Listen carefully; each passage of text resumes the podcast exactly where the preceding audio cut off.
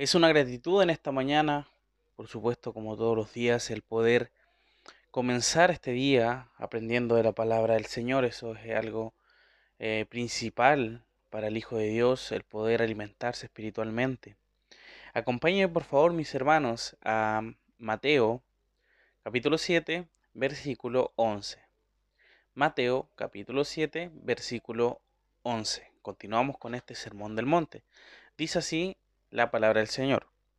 Pues si vosotros, siendo malos, sabéis dar buenas dádivas a vuestros hijos, ¿cuánto más vuestro Padre que está en los cielos dará buenas cosas a los que le pidan? El Señor es claro, hermanos, y quiere dar a entender de que un padre de alguna otra forma ha dado algún regalo a algún hijo. Quizás varios de la audiencia y también para nosotros, por supuesto, los que somos padres eh, y los que somos hijos también, vemos eso, eh, se, se va a entender fácilmente esta idea. Esta buena acción es de forma dadivosa, porque por eso dice, si ustedes, pues si vosotros siendo malos, sabéis dar buenas dádivas a vuestros hijos, ¿ya? Eh, esta buena acción es realizada por personas eh, por causa del pecado que no eran buenas.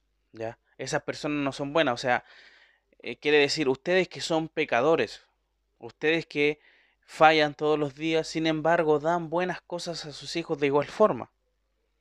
Eso es lo que quiere transmitir acá el, Señor. Y en el contexto, mis hermanos, cultural de aquella época, la gente entendía que el único bueno era Dios, ¿ya? Y que el hombre era malo, por supuesto. Y como también lo vemos en el texto en Mateo capítulo 19, versículo 17, cuando el, Señor Jesucristo habla con el joven rico y le dice, Él le dijo, ¿por qué me llamas bueno? Ninguno hay bueno sino uno, Dios. ¿Ya? Entonces vemos que en ese contexto cultural de aquella época, por supuesto, ese se entendía de esa forma. Bíblicamente, por supuesto, se entendía claramente. Hoy en día posiblemente no lo entendemos tan bien así, pero por supuesto, eso es lo que nosotros podemos entender. El corazón del hombre, dice la escritura, está continuamente inclinado hasta el mal. Génesis capítulo 6, versículo 5. Y vio Jehová que la maldad de los hombres era mucha en la tierra, y que todo designio de los pensamientos del corazón de ellos era de continuo solamente el mal.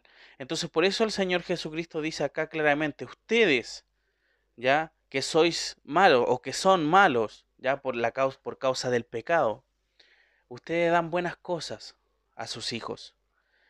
Entonces vemos que acá la respuesta del Señor dice, ¿cuánto más vuestro Padre que está en los cielos dará buenas cosas a los que le pidan?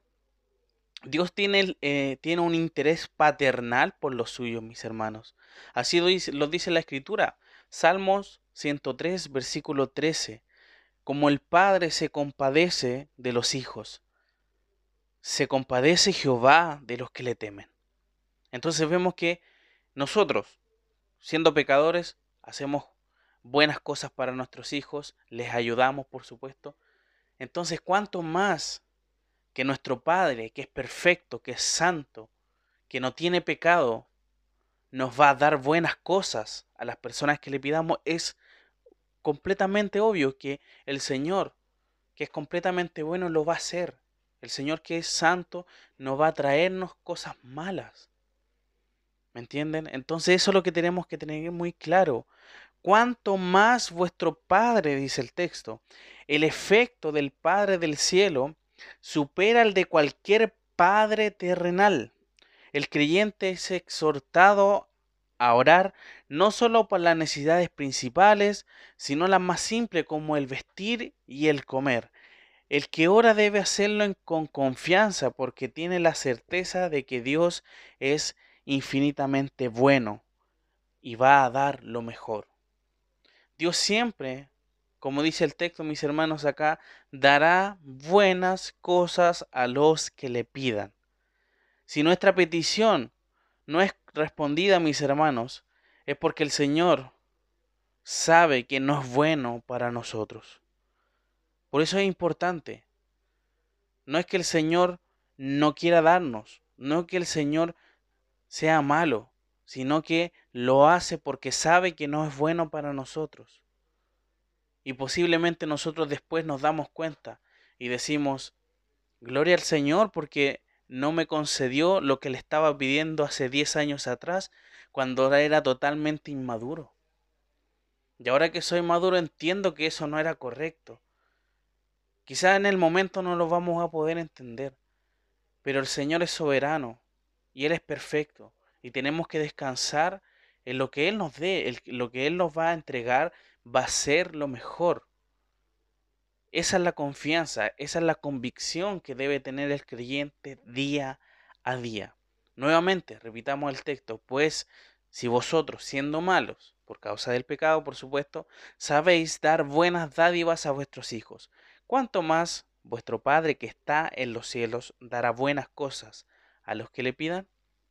La respuesta, por supuesto, es mucho, pero mucho, pero mucho más lo va a hacer el Señor porque Él es santo, Él es perfecto y siempre va a darnos lo mejor, lo que necesitemos, lo benevolente.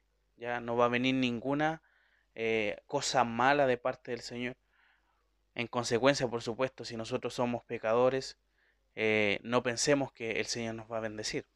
Si llevamos una vida que no es correcta delante de sus ojos, no pensemos que nosotros vamos a orar y el Señor nos va, nos va a dar todo lo que le estamos pidiendo. ¿ya? Tenemos que ser consecuentes con lo que pensamos, con lo que dice la Escritura y con nuestra manera de vivir. Si nosotros somos fieles a Él, tengamos por seguro de que el Señor va a orar eh, correctamente con nosotros. Vamos a finalizar en esta mañana en oración, esperando de que su palabra sea de ánimo en este día.